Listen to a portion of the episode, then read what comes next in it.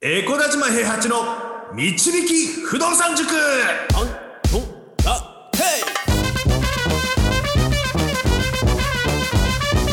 この番組は私エコダ島平八と不動産塾の右明かし担当 JJ でお送りします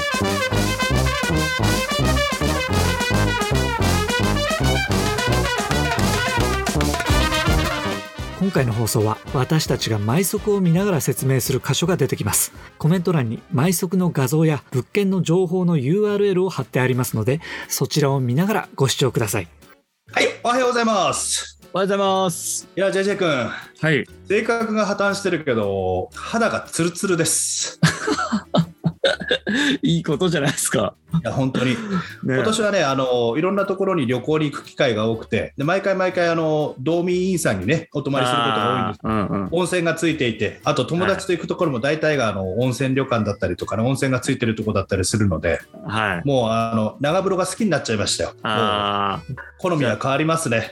あ音声エキスを吸ってツルツルになっちゃったんで、ですね肌つるっつるです。もう42歳とは思えないような肌をしてるんですけども、はい。まあ、あのこんな生活ができるのも不動産のおかげなんですけど、あの冗談みたいな話はさておきね、あの前回、あのもう気になってる方もいると思うので、えーはい。アフィリエーターですね、アフィリエーターの子が、えー、と貯金が1500万ありました、アフィリエーターの子。で、年収をね、お伝え忘れてたんだけど、大体700万とか600万ぐらいだったんですよ、その時うんうん。確定申告上は。はい。で600万から700万ぐらいの確定申告をしてるアフィリエーターの子が、じゃああの不動産投資をやるときにどんな手を使うのかっていうのをちょっとあの確認しながら確認しながらというか僕らがどういうふうに戦略を立ててやっていったのかっていうことを考えながらやっていきたいと思います。はい。であの今回はねあのまずねあの融資が通るかわからない。うんうんうん。サラリーマン属性がないわけですから、はい。あのいつも使ってるノンバンクさんとかがね融資が通るかわからない、うん。なのであの現金で購入することと、うん。であとはあの詰将棋用のね共同担保用の物件を購入することが1点目でいいのかどうかっていうのがわからない状態だったんですよ。うんうんうん。でなぜかというと詰将棋用の物件を購入してしまうと確実に頭金に使える金額が減っちゃうわけじゃないですか。うんうんう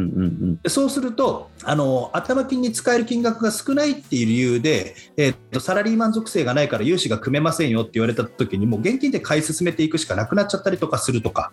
はい。そういったことも考えられる中で、うん。どういったことがあの一番いいのかっていうのは僕も手探りでうんうんうん。物件次第で考えようっていう中で出てきた物件がっていうのが1件目の物件だったんですけども。はい。こちらがですね16号線からはあのちょっと離れてるんですけれども3800万円の12%のアパートでした。はい。で、えー、と現況満室でね、うん。満室、はい。満室で、えー月に40万ぐらい入ってくる、40万弱ですね、38万8000円家賃があって、はい。であの積水ハウスが作ってるやつでね、うん。で見に行ったらねあの、すぐに見に行ったんですけど、この物件はもらって、はい。でまあまあまあまああの、駐車場も全個数分あってね、うん。であのセットバックがあるよとか、あのプロパンガス会社の指定あるよとか、いろいろちょっと制限制限というか、あの指定はあったりはしたんですけど、まあ、はい。初手として、えー銀行さんに当ててみて、当ててみてっていうのは、銀行さんに持って行って、うん。あのこれ、融資組めませんかっていうような話をしてみて、うん変えたとしたら悪くない、うんうん。悪くない物件ということで、これを銀行に持ってったんですね。うんうんうん。はい。持ってきました。で、これが、えーっと、5月の25日にね、あの、彼を、あの、面倒を見るかどうかっていうふうなことが決定したのが5月の25だったんですけども、えーはいこちらが、えーろ6月の5日に出ました。はいで、6月の6日にもう物件見に行ってます。はいで、あのー去年ね、あのーもう2手目まで進んだあの研究生の子がいるんですよ。静岡の子がこれ2番手に入るようんっていうことで、結構変えちゃったとしたらいいねっていうふうな話になって、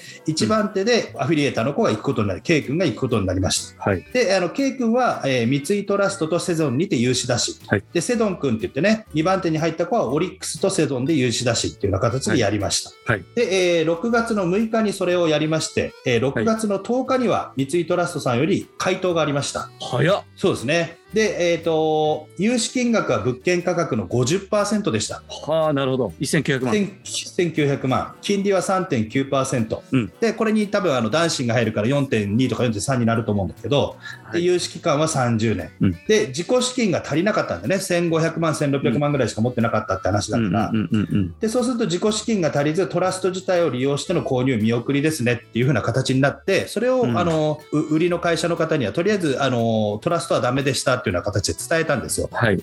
そしたら、えー、とそれから遅れること4日ですね、えーはいセゾンさんより回答あり。はい。で融資金額は物件価格の60%、2260万。はい。金利は変動で3.65。はい。融資期間30年。うん。で、知人からお金を借りれたら購入できるっていう風な形で言っててね。うんうんうん。あんまり進めてないんです、そういうのは。うんうちはうんうん。人からお金を借りてまでっていうのは、まずは親に話してみたらとかいう風な話をしたりするんですけど、うんうん。で、一応本審査してもらえませんかっていうような形で言ったんだけど、お金がちょっと足りないっていうのは、なんつうの、向こうの会社さんも分かってるわけよ。うんうんうん。金額いくらですっていうのはうん。あるから。で、それで一応もう一回本審査まで進んでみたいと思いますって言って、K 君はちょっと金策というかね、うんちょっとあの同じアフィリエーターやってる人に少しだけあのアフィリエーターでその子があの毎月いくら稼いでるっていうのを知ってるから、うん。何ヶ月後には返せるっていうのが分かってる人に、ちょっと、あの少し借りられませんかっていうふうな話をしていったんだけれども、はい。結果、結果ですよ、この物件で買い上がりがあって、あらららら。うん、買い上がりがあって、もうどうしても欲しいっていう人が現れて、うん。であの最近はよく聞くよね、この買い上がりね、買いたい物件が他の物件、ちょっとあの金額高くて買うよっていうような形になっちゃって、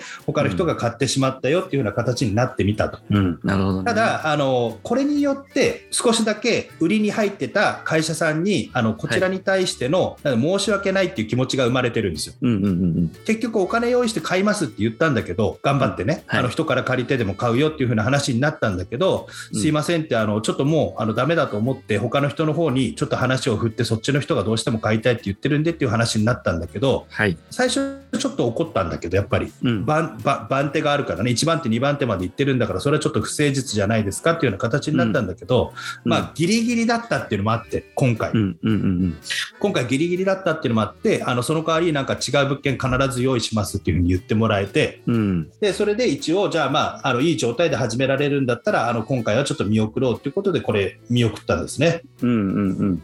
いや、で、2件目です。2件目二が、件目。で今度は2件目、図面がないです。あららら。仕入れたまんま持ってきてもらいました。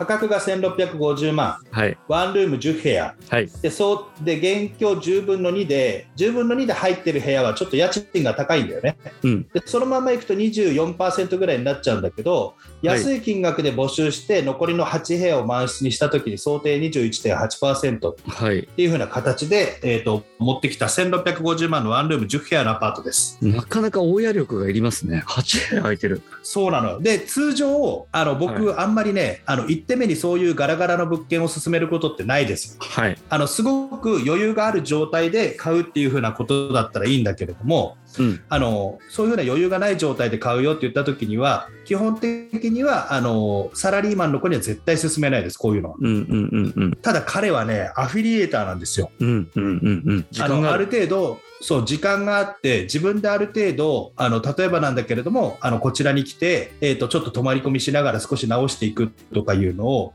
やったりすることもできるとでしかもうんベンツ君が仕事を辞めててもううんうんちょっとだったら手伝ってあげるよみたいな話もしててねうんうん。これであのサポートがある状態で時間がある状態で会社に行かなくてもいい状態でこれを買うっていうのはうん。現金でしかもう買えると、うん。ただ現金がちょっとまたギリギリなんだよ。うーん。1650万ですからね、うん。でそうするとあの現金自体がちょっと足りるか足りないかっていう風なところでただあのうん。売り主さんでね中定はかかりませんよ、そのまま買えますよ。で測定したとしても入居ちょっと決めれば多分2000万超えて売れるような感じでね。あ測定っていうのは即転売ね。であのそうすると通常僕らはあのサラリーマンやってるんで法人を立てないで個人で買うんですよ。はい。個人で融資をやるんだけれども K 君に関してはアフィリエイトの収入の方も結構あのなんつうの調子が良くなってきて1000万超えそうですみたいな話をしてたから来年あたりはあって。うん。そうなってくると結局のところ法人を作ってやった方がうん。アフィリエイトの方も法人やった方が節税ができるというかあの役員報酬とかで社会保険料とかを安く抑えたりすることもできるし、うんうん。法人はどっちにしろ作らなきゃいけないんだったら法人で買うんだったら負けないねと。うんうんで側転とかして例えばだけどあの手持ち資金を増やすっていう考え方もできるっていう中でこれちょっと考えようかっていうことで出てきたの出てきてね、えー、と7月の4日かな4日かなんかにもらって5日には見に行ってますますね。はい。で、現金決済で K 君が1番手、で、あの、うちのアムロ君っていうのが2番手で買い付けを入れようっていうふうな話になって、うん。で、あの、法人を立ち上げて法人で買いたいですっていうふうな話をしてたら、うんそこから20日後、20日後です。うんしシロアリが発見されてしまいましたと。売却前に。うん。で、7月の26日にシロアリの状況を確認しに現地に行って建物の状態を確認して、で、はいシロアリ駆除工事の費用を出して、それからあの購入するか検討しましょうっていうふうな話に変わりました。うんうんうん。でもちろんあのシロアリ工事に関しては売り主の方で持つんだけど、はいた。だ金額によってはその分売価に乗っけないとちょっとああの儲かんなくなっちゃうっていうか赤字になっちゃうからそれはちょっとあのその分は乗っけさせてくださいっていうふうな話でうん。で、えー、と8月の6日そこから10日後ぐらいかなシロアリ駆除工事費用が150万程度かかるとはい。で50万を持ちますと会社の方で。うん。で100万円あの売却価格1650万に上乗せさせてくれと、うんで1750万っていうような形になった時に今度またやっぱり資金がタイトになっちゃったので,、うん。で資金がタイトになってまであの頑張る物件ではなかったんですよ。うんうんうんそれでも20%ぐらいあるんですよ、うん。で20%ちょっと満室にしたらね。はいはい。で満室にするために AD 乗っけてとかなんか一生懸命営業してっていうような形でやるよってなった時に若干それはちょっと厳しいねっていうことでこれもあの見送りでアムロ君が購入することになりました。うんうんで毎回ね、こうやってあのうちはチームであのうん2番手で1人置いとくんですよ。うん。うん。一番最初の子が買うっていう風な形になった時に、その後に絶対に買えそうな人置いといて、その代わりこっちの人ゆっくりやらせてくれ、うん2番手の人があの買えなかったら買うからっていうような形でやらせてもらってるってことなんですね。うん。なるほど。で、1手目とは全く目線が違う形になってるんですよ。はい。まあ、これは手持ちの資金で融資が組めるかどうかをチャレンジしてみたら、やっぱり融資がそんなに大きい金額出てこなかったと。うん。やっぱりね、共同担保とかもない状態でアフィリエーターでってことになった時に、物件価格の50%とか60%だと当ててみた。うん。で当てたけど、ちょっと頑張って買えるんだったら買ってみても手間がかからなそうだからいいかなと。うん満室だしね。うんうん。で、2件目は現金でいける範囲だった。借金が増えない。まず何より。はい。で、借金が増えない状態で、ちょっと自分が努力すれば、あの部屋数をどんどん増やしていって、それこそ、あの戸建てを1個買い進めるペースと一緒で、2部屋埋めたら大体戸建て1個分の家賃ぐらいになるからね。うんうんってことは頑張って2部屋埋めて2部屋埋めて2部屋埋めてってやっていけば戸建てを1個ずつ買い進めるのと同じぐらいの家賃収入が増えてくるから頑張ってみようかはい。でそもそもも目標の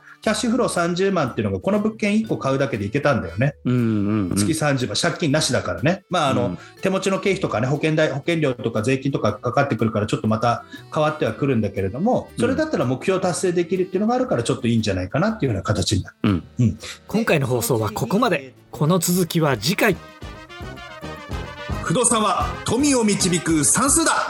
この番組は小柳島平八と JJ がお送りしました